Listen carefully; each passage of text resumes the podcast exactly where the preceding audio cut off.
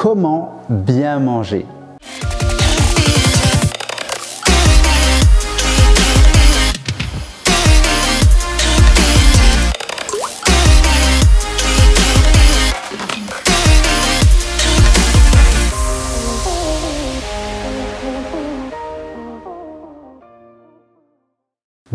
ici Mourad Hassani, coach mental et expert en perte de poids durable. Aujourd'hui dans cette vidéo nous allons voir comment bien manger, quelles sont les bases alimentaires pour manger sainement. Mais juste avant, pense à t'abonner à la chaîne en cliquant sur le bouton s'abonner, mets-moi j'aime pour booster l'algorithme de Facebook afin de diffuser cette vidéo à un maximum de personnes. Alors comment bien manger? C'est une question qu'on me pose régulièrement qu'est-ce que je dois manger Morad, je ne sais pas quoi manger, je suis perdu, euh, j'entends par-ci, par-ça, je ne sais plus quoi manger. Euh, qu'est-ce qu'il faut manger pour perdre du poids et avoir une alimentation saine? En fait, c'est pas aussi compliqué que ça. On a l'impression que c'est hyper complexe de bien manger. Un coup on dit ça, un coup on dit ça. En fait, il y a des règles très simples de base. Et justement, dans cette vidéo, je vais t'expliquer les, les règles de base en fait pour manger sainement. Alors, dans un premier temps, ce qu'il faut savoir, c'est que dans l'alimentation, il y a ce qu'on appelle les macronutriments, donc ils sont répartis sous trois catégories. Donc on a les protéines, les glucides et les lipides. Donc ce sont les macronutriments, d'accord? Donc on va les voir en détail. Et on a les micronutriments nutriments. Les micronutriments, ce sont les minéraux et les vitamines. D'accord?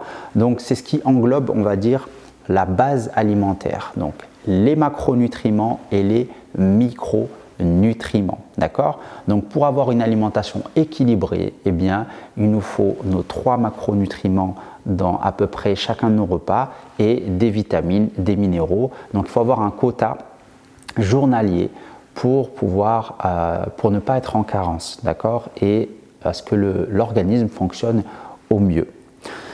Mais il ne faut pas non plus rentrer dans un, dans, vraiment dans, à l'extrême, à tout calculer, à se dire est-ce que j'ai tout, euh, tout est ok, machin, parce que sinon on va se rendre malade. Le but c'est pas ça dans cette vidéo, le but c'est juste de te sensibiliser et de te partager donc du coup les bases alimentaires pour que tu comprennes comment ça fonctionne sans rentrer dans des calculs, des, des trucs hyper complexes parce que euh, pour moi, j'en vois pas l'intérêt, honnêtement. Et pour être en carence, il faut vraiment pousser le truc à l'extrême, d'accord? Donc il faut euh, plusieurs semaines euh, ou même peut-être plusieurs mois si on arrête de manger tel minéraux ou tel, telle protéine ou tel, tel macronutriment pour être en carence. Donc ça se fait pas en quelques jours. Donc pas de panique là-dessus en se disant oui mais moi je veux savoir euh, combien il faut que je mange de calcium, de magnésium. Non, non, non, là, là on, va, on va trop loin.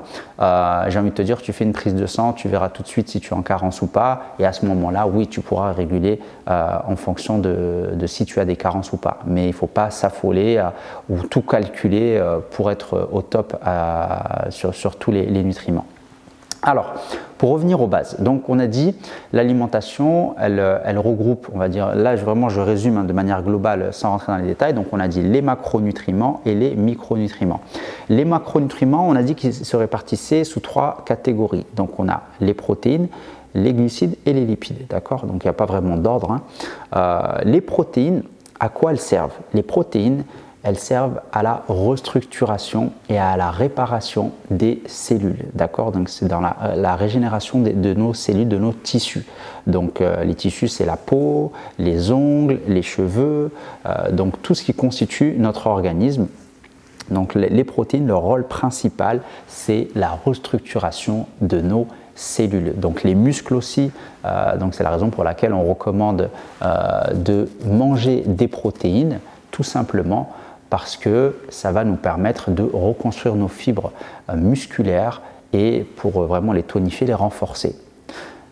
Donc ça, c'est le rôle principal des protéines. Ensuite, on a les glucides. Les glucides, en fait, c'est euh, leur rôle principal, c'est un carburant en fait. C'est notre énergie principale pour pouvoir fonctionner, faire, faire pas mal de choses. Alors il n'y a, pas que ça, hein. les protéines aussi, c'est de l'énergie, les lipides aussi. Mais on va dire que les glucides, c'est qu'on appelle en anglais les carbs, c'est un peu voilà, les, les carbohydrates, c'est pour euh, c'est vraiment notre, notre essence, c'est notre gasoil pour vraiment fonctionner. Pourquoi? Parce qu'en fait, notre organisme, la première chose dans laquelle il va puiser, c'est dans le sucre qui est contenu dans le sang, dans, le glucose. Et le glucose, c'est par le biais en fait des glucides que l'on va ingérer, d'accord? Avant d'aller piocher dans, les, dans les graisses et dans les protéines, dans les acides aminés, l'organisme va d'abord piocher euh, va puiser en fait cette énergie dans le sucre, donc les glucides. C'est la raison pour laquelle c'est euh, le rôle principal, c'est l'énergie, d'accord? Donc c'est notre carburant.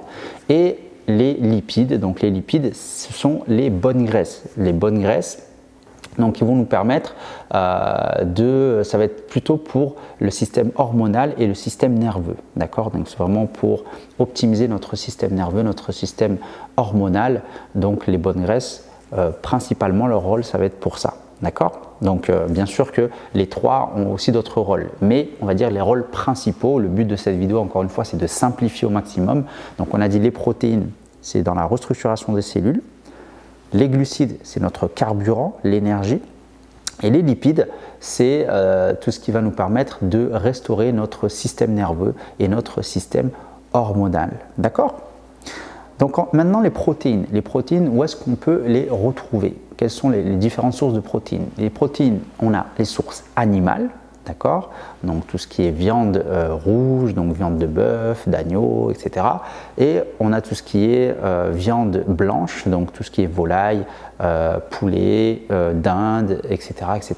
Donc on peut les retrouver dans, les sources animales, donc tout ce qui est viande, tout ce qui est produits laitiers, donc c'est toujours source animalière, donc le lait, on a aussi dans le fromage, dans, les différents fromages, dans les œufs aussi, donc les œufs aussi, c'est source animale aussi. Donc les œufs, c'est une très très bonne source de protéines. Donc il y a énormément de sources de protéines de sources animalières.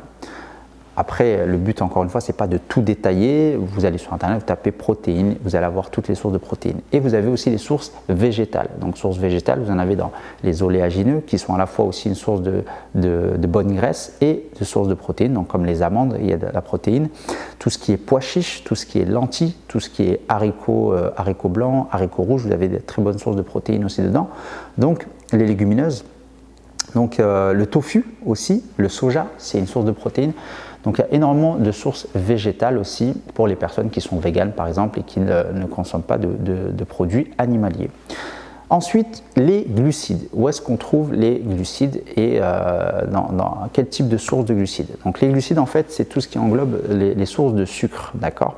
Donc on a les sucres complexes, donc qu'on appelle plus communément les sucres lents, et les sucres rapides, donc euh, les sucres, on va dire, euh, plus raffinés, euh, avec une assimilation plus rapide.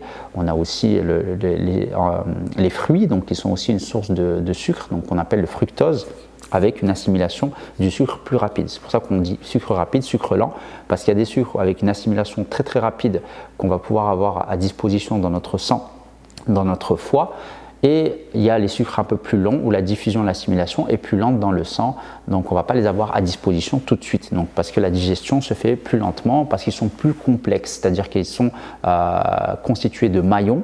Et plus il y a de maillons, plus en fait la digestion et l'assimilation va se faire plus lentement tout simplement en fait. Et c'est la raison pour laquelle on favorise les sucres lents, parce que comme la diffusion du sucre va être plus lente et plus constante, ça va éviter ces pics, ces fameux pics d'insuline. Et on sait très bien que les, pics d'insuline vont jouer aussi sur le stockage des graisses. Donc vont favoriser le stockage des graisses, c'est la raison pour laquelle on privilégie plus des sucres lents mais on peut aussi consommer des sucres rapides de manière bien sûr judicieuse. Donc les sucres lents et les sucres rapides, bah, vous savez à peu près où les trouver. Donc les sucres lents, comme, très bonne source de sucre lent, on en a dans les céréales, euh, donc comme l'avoine, le sarrasin. Euh, on peut en retrouver dans tout ce qui est riz, pâte, pâte complète, riz. Euh, on en retrouve aussi donc, dans la patate douce, dans les légumineuses, on a aussi des, très bonnes sources de, glucides. Et tout ce qui est sucre rapide, à assimilation plus rapide, moi je recommande tout ce qui est fructose, donc source issue des fruits. Euh, donc c'est naturel, c'est pas transformé par l'homme. Et après, on connaît tous les autres sucres, on va dire rapides et transformés par l'homme, comme le sucre blanc et tout le reste. Donc, et dans les sucres naturels rapides, vous avez aussi le miel qui est aussi, s'il n'est pas ultra transformé, parce qu'il y a aussi des miels qui sont transformés. Mais si vous avez un miel vraiment bio issu de l'agriculture biologique et qu'il est pur, eh bien, c'est un sucre naturel. Donc moi, je, recommande plutôt des, choses vraiment naturelles à l'état brut, plutôt que des, aliments transformés. Parce que plus l'aliment est transformé, plus il est dénaturé, plus les valeurs nutritives ne sont pas aussi qualitatives, donc bonnes pour notre santé. Donc ça, c'est pour les glucides. Ensuite, on a les les bonnes graisses, donc les lipides. Les lipides, euh, donc euh, ça englobe les bonnes graisses et les mauvaises graisses. Hein, attention. Hein. Donc les lipides, c'est comme les glucides. Vous avez les bons sucres et j'aime pas dire les mauvais sucres, mais les sucres, on va dire, plus néfastes pour notre santé si on en consomme à, forte dose. Donc les bonnes graisses et les mauvaises graisses sont contenues dans les lipides. Donc les bonnes graisses, vous les retrouvez dans l'avocat, de préférence bio si vous pouvez, si vous ne pouvez pas l'avocat. Euh, les oléagineux, donc vous avez de très bonnes graisses, donc les amandes, noix de cajou. Alors tout ce qui est amandes, noix de cajou, noisettes, attention, naturelles, qui ne sont pas dénaturées, c'est-à-dire qui ne sont pas grillées, qui ne sont pas salées. Pourquoi encore une fois? Parce que ça va dénaturer l'aliment et on va perdre en valeur nutritive. Et en plus il va y avoir des, euh, ajouts, donc on va rajouter des, euh, des, produits chimiques pour mieux les conserver, pour donner du goût. Et en général ces produits qui sont rajoutés ne sont pas, euh, on va dire, très sains pour notre santé à forte consommation. Donc les oléagineux, l'avocat, les huiles, donc on a l'huile d'olive, l'huile de lin, l'huile de raisin, de pépins de raisin, on a pas mal d'huiles tout ce qui est graines, graines de chia, graines de courge, donc il y a énormément de, graines en fait qui sont bonnes en termes de, de, graisse. Donc ça c'est pour les bonnes graisses. Ensuite de l'autre côté, alors par contre pour l'huile, ça c'est un truc important, les huiles il faut les consommer brutes, c'est-à-dire que pas dans la cuisson. Parce que si vous mettez de l'huile dans la cuisson, pareil, ça va dénaturer votre huile, ça va la, la, cramer, ça va la brûler. Et si ça la brûle, ça peut être aussi très néfaste pour votre santé, ça peut même être cancérigène pour certaines huiles. Donc très attention, moi ce que, je, ce que j'aime bien, c'est l'huile de coco. D'ailleurs, je ne l'ai pas cité, l'huile de coco est une très bonne huile pour la cuisson. Pourquoi? Parce qu'elle résiste fortement à la chaleur, à une forte chaleur. Donc elle va, être, euh, elle va avoir tendance à résister à la chaleur, du coup elle va être moins dénaturée. Donc encore une fois, il faut mettre un petit peu. Euh, par exemple, si c'est une cuisson à la poêle, on peut utiliser l'huile de coco. Donc ça, c'est pour les bonnes graisses. Vous, en avez aussi dans, le, dans les poissons gras, comme le saumon, comme les sardines, euh, le maquereau aussi, il y a, il y a des oméga 3, donc c'est intéressant de consommer du poisson gras, qui à la fois sont une source de bonne graisse et à la fois une source de protéines. Et de l'autre côté, on a les mauvaises graisses. Donc les mauvaises graisses, vous les connaissez, hein, l'huile de palme, euh, tout ce qui est huile de tournesol, euh, tout ce qui est euh, donc les graisses hein, comme le, beurre, comme les fromages gras, etc. Donc il y, a, des mauvaises graisses, il y a des fortes teneurs en, en mauvaises graisses. donc tout ce qui est après biscuits, apéritifs, etc. Vous avez pas mal de graisses aussi dedans. Donc voilà, ça vous le connaissez, je pense. Donc ça, c'est pour les macronutriments. Donc on a vu les protéines, les glucides et les lipides. Donc comment ça se passe en termes de composition de, euh, dans, vos repas? Donc moi, ce que je recommande, c'est que dans chacun de vos repas, essayez d'intégrer une source de protéines, une source de bonne graisse et une source de glucides. Maintenant, pour les quantités, euh, tout ce qui est protéines, vous pouvez prendre à peu près l'équivalent de votre pomme de main, d'accord Donc une poignée, donc c'est l'équivalent euh, de, la taille en fait de votre, de votre source de protéines. Ensuite, pour tout ce qui est, ça suffit largement, c'est à peu près 80-100 grammes, ça suffit largement, on va être aux alentours de 15-20 grammes euh, par portion de protéines. Ensuite, on a dit les glucides. Les glucides, euh, vous pouvez mettre une poignée et demie, donc même jusqu'à deux poignées. Donc après, ça dépend de votre apport calorique journalier, bien sûr, mais euh, les sources de glucides, c'est important aussi pour le bon fonctionnement, pour avoir euh, une bonne énergie tout au long de la journée et avoir un sucre lent de préférence pour que ça puisse être assimilé tout au long de la journée et ne pas avoir euh, ces fameux pics d'insuline. Donc on a dit une source de glucides, donc une poignée et demie, voire même jusqu'à deux poignées et les bonnes graisses, donc une poignée aussi, l'équivalent de l'apport en protéines. Donc vous partez sur ce ratio-là pour ne pas vous compliquer la, vie. Et après, ça va dépendre aussi de votre rapport calorique, donc à faire attention de, bien répartir pour pouvoir avoir un apport calorique qui rentre euh, dans, votre, dans votre quota pour pouvoir être en déficit et perdre du gras. Donc source de protéines obligatoire, moi en tout cas c'est ce que je recommande dans chacun des repas. Donc surtout pour tonifier, raffermir la masse musculaire, enfin pour pouvoir maintenir la masse musculaire, parce qu'on sait très bien que la masse musculaire a un impact sur notre métabolisme et si on perd de la masse musculaire, notre métabolisme va être plus bas et au ralenti.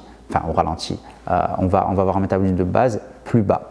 Donc c'est la raison pour laquelle les protéines c'est important pour maintenir la masse musculaire et euh, aussi optimiser la silhouette si on est dans l'optique d'une perte de gras. Les bonnes graisses, c'est hyper important aussi, donc pour le système nerveux, le système hormonal, afin de bien réguler tout ça. Et les sources de glucides qui ne sont pas obligatoires à chaque repas, ça dépend des repas.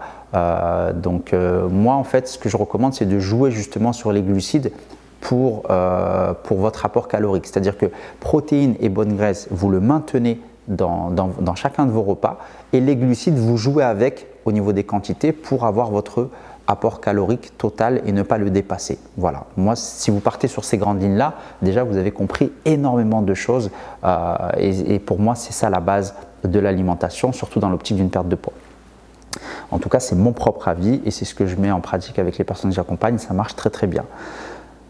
Donc ça c'est pour les macronutriments, ensuite on a les, micronutriments, on a dit les minéraux et les vitamines, donc euh, soit bah, via votre alimentation si elle est complète, bah, vous avez aussi des vitamines et minéraux dans, certains macronutriments, ou sinon vous pouvez vous complémenter donc avec des compléments alimentaires, euh, donc notamment le A-zinc. Moi je recommande le A-zinc euh, en pharmacie, vous en avez. Et c'est un complexe multivitaminé, vous avez des vitamines, des minéraux, vous prenez ça le matin et vous avez votre dose avec toutes les vitamines et minéraux nécessaires pour le bon fonctionnement de votre organisme. Donc vraiment, il n'y a rien de compliqué. C'est très très simple. Après, euh, autre chose que j'ai oublié, les légumes. Les légumes, donc justement, c'est ce qui va nous apporter aussi des vitamines, des minéraux et il y a aussi les fruits. Donc ça va être pour le côté euh, vitamines et minéraux, donc pour les micronutriments. Et les légumes ont un rôle aussi très important, sans parler des vitamines et des minéraux, aussi pour la régulation, la régulation de notre acidité euh, corporelle. Parce que dans notre corps, en fonction des aliments qu'on mange, ça va créer euh, soit beaucoup d'acide donc l'acide, c'est-à-dire que ça va être euh, les déchets qui vont être produits par notre assimilation des, nutriments. Et cet acide, s'il il est trop élevé, il peut créer des inflammations, donc des douleurs, des tendinites, etc. Euh, et, ça devient contraignant. Donc c'est la raison pour laquelle les légumes sont hyper importants parce qu'ils ont un rôle d'éponge. Ils vont absorber justement toute cette acidité et ne pas la laisser justement ronger notre organisme. Donc ça c'est hyper important. C'est la raison pour laquelle on recommande de manger des légumes non seulement pour les vitamines et les minéraux, pour ne pas être en carence, et deuxièmement, pour avoir ce rôle d'éponge où on va absorber cette acidité euh, qui, est, euh, qui est en excès pour avoir un pH neutre, c'est-à-dire une bonne acidité régulée afin que le corps fonctionne correctement. Voilà, donc c'était euh, vraiment les bases alimentaires sans rentrer trop trop dans les détails. Si tu as des questions, si tu as besoin que j'y réponde, mets-moi un commentaire, pose-moi tes questions et je me ferai un plaisir de répondre à tes questions. Pense à t'abonner si ce n'est pas encore fait, mets-moi un j'aime pour booster l'algorithme si cette vidéo t'a plu. Et on se dit à très vite dans une prochaine vidéo. Bye bye